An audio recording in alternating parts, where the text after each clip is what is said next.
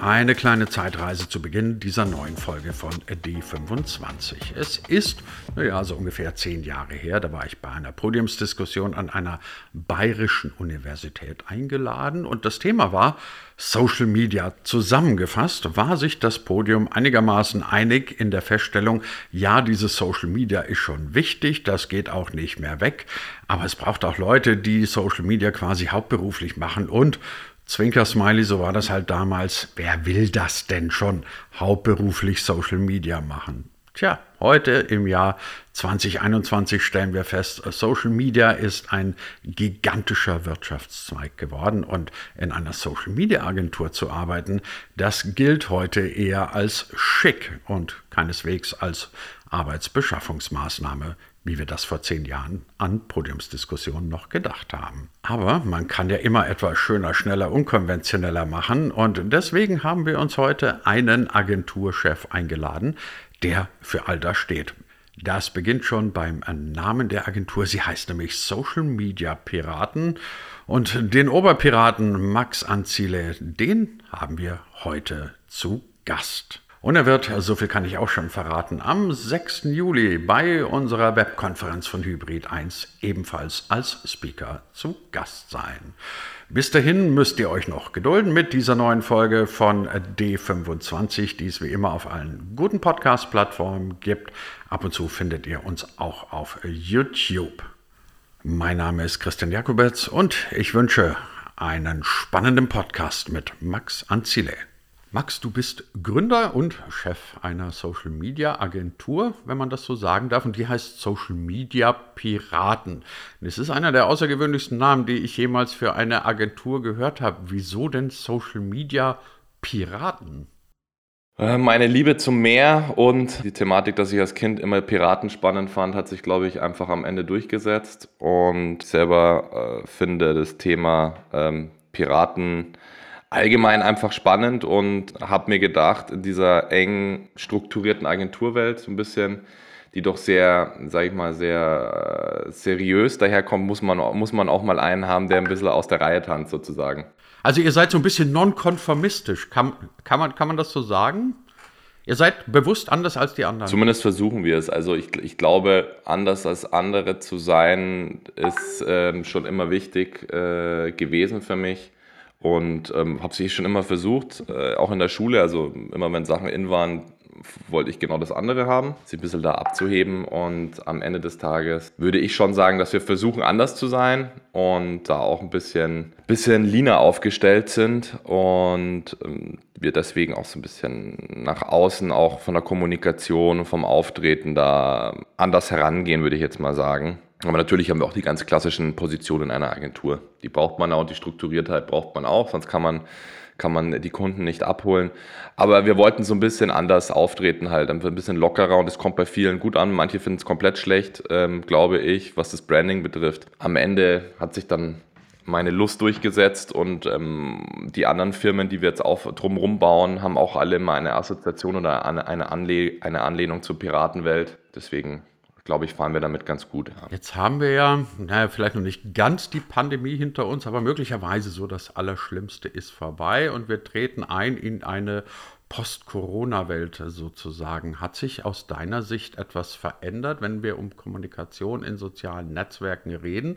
Hat äh, die Pandemie dort irgendeinen Einfluss gehabt oder sagst du, Social Media gab es vorher, gab es während der Pandemie und wird es auch nach der Pandemie alles unverändert weitergeben? Ich glaube, es ist, es ist wie so ein Brandbeschleuniger ähm, gewesen, die Pandemie, bei, in vielen Bereichen. Äh, ich habe es ja vorhin, bevor wir angefangen haben aufzunehmen, da haben wir auch drüber gesprochen, über Firmen und Unternehmen, die die Dringlichkeit jetzt entdeckt haben, aktiver zu werden. Ähm, gerade in, äh, während der Pandemie, die Events sind weggefallen, die Leute haben sich nicht mehr getroffen. Das heißt, man, man hat ja versucht, neue Wege auch zu gehen. Es sind ja Trends entstanden, Plattformen entstanden, äh, die so schnell waren sie da, so schnell sind sie wieder weg. Stichwort Clubhouse, Stichwort äh, Hausparty. Ich glaube, es hat sich dahingehend verändert, dass es immer mehr Unternehmen die Dringlichkeit gesehen haben, aktiver sind auf den Kanälen. Und ich glaube, Social Media ist lang kein Trend mehr. Ja, also es ist so ein bisschen wie mit dem Internet. Ich glaube, das gehört einfach dazu. Es gehört zum Kommunikationsmix, wie es so schön heißt, dazu. Und ich glaube, dass äh, die Pandemie da, äh, wie gesagt, in den Köpfen einzelner Entscheider auf Konzernseite sicherlich der Beschleuniger war, zu sagen, oh, Moment mal, jetzt müssen wir dann doch aktiver werden. Und ich glaube, in einzelnen Segmenten war es schon immer so, äh, dass das Online halt eine große Rolle spielt. Bei den Piraten machen wir ganz klar nur Content und Kommunikation. Das heißt, wir kümmern uns ja um die Kanäle selber. Ähm, wir bauen die Kanäle auf mit Redaktionsplänen, mit Formaten, versuchen den Unternehmen, die wir, die wir betreuen, da eigentlich die Arbeit abzunehmen, weil in-house einfach keine, keine Teams da sind oder die Kapazitäten sehr begrenzt sind. Und ich glaube, im Performance-Segment, ähm, wo wir jetzt seit Januar eine zweite Firma haben, die ist auch angelehnt an Piraten Black Flag, ähm, wo wir ähm, eigentlich nur E-Commerce betreuen. In dem Segment ist es nichts Neues, weil die hatten schon immer ähm, die Thematik Paid ähm, online zu machen, ähm, ihre Produkte online abzuverkaufen, durch die Messbarkeit der Daten und, und, und die Möglichkeit, die Customer Journey super nachzuvollziehen, ist es halt super gut. Deswegen glaube ich, da ähm, war schon immer alles so und es ist eher, eher der Trend, dass es wieder, dass mehr dorthin geht, ja, dass jetzt Unternehmen jetzt, jetzt erst recht, jetzt müssen wir was machen. Und ich glaube, das hat sich verändert, ja, im, im, im weitesten Sinne. Du hast gerade Clubhouse angesprochen. Das wird natürlich die Clubhouse-Jünger jetzt wieder überhaupt nicht freuen, dass du das Ende von Clubhouse quasi schon voraussagst. Du hast Clubhouse angesprochen und, und Hausparty und damit ja ein Stück weit auch was benannt, was immer wieder vorkommt in diesen ganzen digitalen Zeiten, auch in Social-Media-Zeiten. Ähm, ich kann mir gut vorstellen, dass es wahnsinnig schwierig ist für Unternehmen, ähm, rauszufinden oder abschätzen zu können, was ist denn jetzt ein kurzfristiger Hype, was poppt denn da mal so nach oben und was ist wirklich nachhaltig. Also bei Clubhouse fand ich es hochgradig interessant. Innerhalb, also selbst für digitale Zeiten war das ja ein wahnsinniges Tempo. Innerhalb kürzester Zeit ist gefühlt jeder auf Clubhouse gewesen. Und genauso schnell waren die Leute auf einmal alle wieder weg. Also wenn ich mir überlege, ich habe dann irgendwie bei meinen Push-Meldungen bekommen, Thomas Gottschalk ist gerade online und ähm, der Ex-Bundeskanzler Gerhard Schröder ist online und Doro Beer, die Ministerin, ist online. Auf einmal war das komplett weg. Jetzt sind da nur noch irgendwelche ähm, Vertriebsleute oder andere Gestalten, die irgendwas verkaufen wollen. So, lange Einleitung, äh, kurze Frage, Max. Ähm, wie bekommt man das hin und wie bekommt ihr das auch vor allem hin, als Agentur abschätzen zu können, ist das, was da jetzt gerade passiert, wirklich etwas, was sich lohnt zu verfolgen? Oder kann man sagen, ja, Leute, das ist in drei Monaten wieder vorbei? Oder muss man es einfach ausprobieren und immer mitnehmen? Also ich glaube, dass Agenturen generell, also ich kann jetzt mal für mich sprechen, ich weiß nicht alles und ich würde auch, zum, würde auch mir nicht auf die Fahne schreiben, so wie es einige tun, zu sagen, sie sind die beste Agentur, Facebook, Online-Agentur in Deutschland. Also der Weg eines Jedi-Ritter ist sehr lange, macht es jetzt schon lang und kenne mich gut aus. Und ich glaube, um es zu beantworten, führend abzuwägen, einfach zu sagen, ist was da. Man, man, man liest natürlich die, die, die, die Online-Gazetten aus der Branche, was kommt, gerade aus den USA. Also ich lese immer, habe meine Newsletter aus den USA, mein, mein, mein Content, den ich konsumiere, weil natürlich alles, was von dort kommt, immer, immer recht schnell up-to-date ist im Vergleich zu deutschen ähm, Online-Medien, was das betrifft. Ich glaube, man muss äh, ausprobieren. Also ich habe auch zwei Clubhouse-Runden geführt mit, mit, ähm, mit dem Neil, äh, dem Kollegen, der diese, der mit 18, 17, 17, 18, glaube ich, ist jetzt, 18 hoffentlich schon gewonnen. Liebe Grüße an dieser Stelle mit seiner TikTok-Agentur. Dort haben wir auch einen Politik-Talk gehalten. Den fand ich super spannend, habe ich dir vorhin erzählt. Das haben wir auch einfach abgewegt. Für meine Kunden oder für unsere Kunden selber glaube ich, ist es wichtig zu wissen, was der Kunde braucht und, und was die Aufgabe der Agentur ist und ob es sich lohnt, sowas aufzumachen. Also wir, wir haben gerade Diskussionen bei größeren Kunden, die jetzt TikTok machen wollen, äh, wo wir den TikTok vorgeschlagen auch haben, zu sagen, okay, den Content kann man, der funktioniert gut. Wir machen nicht viel TikTok, unser Kerngeschäft ist, ist, ist tatsächlich ähm, Instagram, LinkedIn ganz viel ähm, für Unternehmen und Facebook immer noch. Wir bieten TikTok immer mit an natürlich und sagen, wir würden euch das und das ähm, ans Herz legen. Aber die Authentizität ist ja auch so, dass ein Teil des, des Contents ja auch in-house gemacht werden muss, gerade bei so einer Plattform wie TikTok und man da zumindest das Know-how hat und die Zeit hat und die Creators hat, die den richtigen Content produzieren, weil sonst wirkt es halt schlecht. Das heißt, man muss da abwägen, was kann der Kunde machen, was bringt es dem Kunden, und, und um Trend zu definieren, ich glaube, wie es vorhin gesagt habe, anfänglich, ich, ich kann nicht, ich kann, ich weiß nichts. Ich weiß, dass ich nichts weiß, wie es so schon heißt. Das heißt, man muss Dinge einfach ausprobieren. Ähm, für mich ist halt Clubhouse, wie gesagt, am Anfang spannend gewesen. Es war aber auch der Pandemie geschuldet, dass man irgendwie daheim sitzt und irgendwie keinen Bock mehr hat, niemanden mehr zu treffen. Und am Anfang waren halt diese ganzen LinkedIn-Jünger ähm, auf Clubhouse und haben, haben dir einen erzählt, wie toll sie ihren RAWs verändern können oder wie, wie geil alles ist. Und du hast überhaupt nicht die Möglichkeit gehabt, irgendwie konstruktiven Diskurs zu führen, weil äh, die LinkedIn-Jünger oder die Leute, die da oben auf der Bühne standen, das natürlich sehr selber moderiert haben im Sinne dessen, sich da zu inszenieren, was ja auch nicht schlimm ist. Aber das Potenzial ist leider nicht ausgeschöpft worden für den politischen Diskurs, ähm, für die Themen, die dann auch wichtig waren. Es waren ein paar Räume. Und ich glaube halt einfach, jetzt ist die Pandemie hoffentlich langsam in den letzten Zügen. Die Leute werden sich wieder treffen. Und wenn halt dann äh, Facebook einfach mal die Kopie klaut, also die Funktion klaut, ähm, so wie sie es ja schon bei anderen Sachen gemacht haben und immer, immer machen, dann wird sich das auch legen. Ja? Auch wenn jetzt meistens an Clubhouse-Fans jetzt sagen, wenn ja, bla, also je, jeder hat ein, eine Daseinsberechtigung, jede Plattform. Also ich sage nur, ähm, dieser Hype-Faktor ist halt weg. Ja, also äh, die Nutzerzahlen sind runtergegangen, das kann man sich anschauen. Das macht jetzt auch nichts aus, wenn ich jetzt Android äh, dafür freigebe. Dann wird es auch jemand probieren. Ich glaube, es ist eine Plattform, die für jemanden was bringt oder was nicht bringt. Und für ein Unternehmen muss es einfach abgeschätzt werden, ob es der Aufwand wert ist. Gibt es aus deiner Sicht ähm, irgendeinen Trend in Sachen Darstellung? Reden wir mal gar nicht so sehr von der, von der Plattform, sondern in Sachen Darstellungen, von denen du sagst, ähm, das ist jetzt das Ding, das gerade groß läuft. Also Clubhouse nochmal, da haben wir irgendwie von der großen Renaissance des Audios beispielsweise gesprochen. Also Audios, Podcasts, ähm, irgendwie ein ganz großes Ding. Dann hatte ich zwischendrin mal den Eindruck, ich könnte mich jetzt jeden Tag mühelos in 17 Livestreams einklinken und Roundtables, die hm, manchmal genauso mäßig spannend waren wie irgendwelche Clubhouse-Runden. Ähm, Meinst du, dass Audio und Video generell stärkere Bedeutung bekommen? Weil ich meine, auch Instagram ist natürlich klar ein visuelles Medium, TikTok ist ein klar visuelles Medium. Kurz gesagt, wenn ich mich heute in sozialen Netzwerken bewegen will, muss ich dann, wenn es um Content geht, nicht auch einen ganz starken Fokus auf Audio und vor allem Video legen können?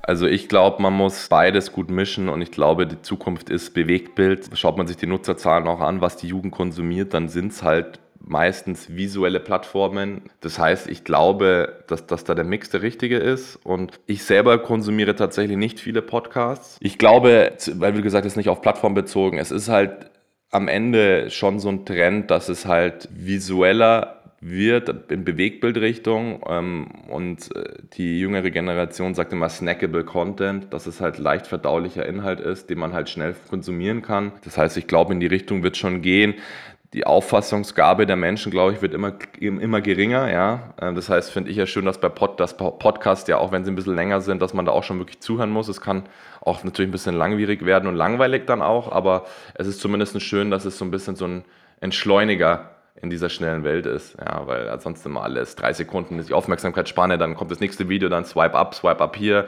schieb nach rechts, schieb nach links. Ähm, das ist schon was Schönes und ich hoffe, dass das auch äh, weiter anhält, weil es ein wichtiges Medium ist, Podcast.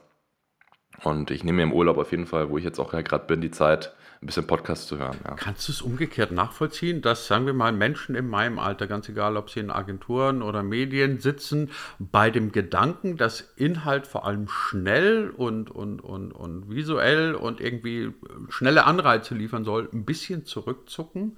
Ja, weil es ja für einen selber sehr befremdlich ist, wenn man sich nicht damit tagtäglich auseinandersetzt. Ja. Also ähm, es wirkt alles sehr sehr schnell und sehr laut. Also ich nenne mal ein Beispiel, TikTok ist eine super Plattform um jetzt gerade organisch noch zu wachsen. Das war es Instagram vor zehn Jahren oder acht Jahren äh, dahingehend, ähm, acht Jahren natürlich, Entschuldigung, dass man da halt sich eine Followerschaft aufbauen muss und jeder sucht natürlich immer in gewisser Art und Weise sich ja, berühmt zu werden, sagen wir es mal so. Ja, eine Marke will Reichweite haben, ein Creator will Content produzieren will, aber auch Aufmerksamkeit haben, will sich eine Followerschaft aufbauen. Es gibt TikToker, die verdienen wahnsinnig viel Geld, YouTuber, die verdienen Geld, Twitch.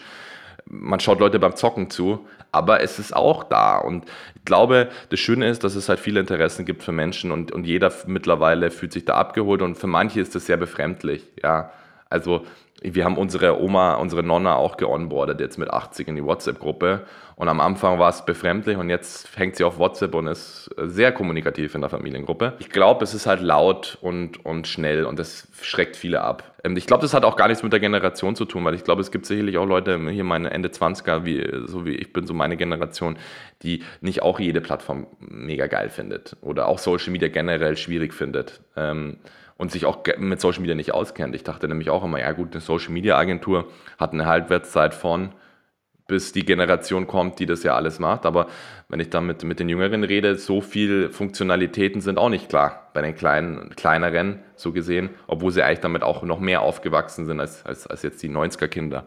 So wie, so wie wir. Das ist eine interessante Beobachtung, weil ich registriere irgendwie seit, seit 10, 15 Jahren, dass irgendwie jedes Jahr oder sagen wir alle zwei Jahre kommt jemand und sagt, da kommt der nächste Facebook-Killer. Und dann rennen alle irgendwie auf diese Plattform rüber, stellen fest, da passiert dasselbe wie bei Facebook. Und dann sind sie dann doch wieder alle bei Facebook. Worauf ich raus will, ist, ähm, eigentlich hat sich, wenn man jetzt mal so die großen Grundstrukturen anschaut, gar nicht so rasend viel verändert. Also Facebook ist immer noch da, allen Unkenrufen zum, zum, zum, zum Trotz. Ähm, dass Instagram die Grätsche macht, ist nicht wirklich absehbar, also spektakulär gescheitert an den großen Social-Media-Plattformen ist ja nach, meinem, nach meinen Erfahrungen in den letzten Jahren eigentlich nur Google Plus und das war nicht spektakulär, sondern irgendwie von Anfang an äh, ein bisschen zum Tode verurteilt. Wie siehst du das? Werden wir in, in, in ein paar Jahren immer noch diese Struktur haben mit diesen paar großen, ich meine, Facebook muss man ja nicht mögen, aber die sind immer noch da, ähm, mit diesen paar großen und ab und zu tauchen da am Rande ein paar kleinere Beiboote auf, von denen halt man einfach mal gucken muss, ob sie überleben oder nicht. Oder bist du in zehn Jahren in Ruhestand, weil alle sagen, mein Gott, der Max klebt immer noch an Facebook und an TikTok und in Wirklichkeit sind wir doch schon wieder ganz woanders. Also wer sich nicht weiterentwickeln will, und das habe ich ja vorhin anfänglich gesagt, was Piraten ausmachen, zu sagen, etwas anders zu denken im Mindset, ist zu niemals zu behaupten, dass man der Beste ist und gegen eine Übermacht, die da draußen ist, sich sozusagen widersetzen. Das war auch so ein bisschen das Thema bei uns, dass wir gesagt haben, die großen etablierten Agenturen, Gruppen etc., ähm, sind da und machen einen super Job, ähm, aber das sind sozusagen die Kolonialisten, böse gesagt, und wir sind die kleinen Piraten, die aus ihrer Insel raus versuchen, anders zu denken.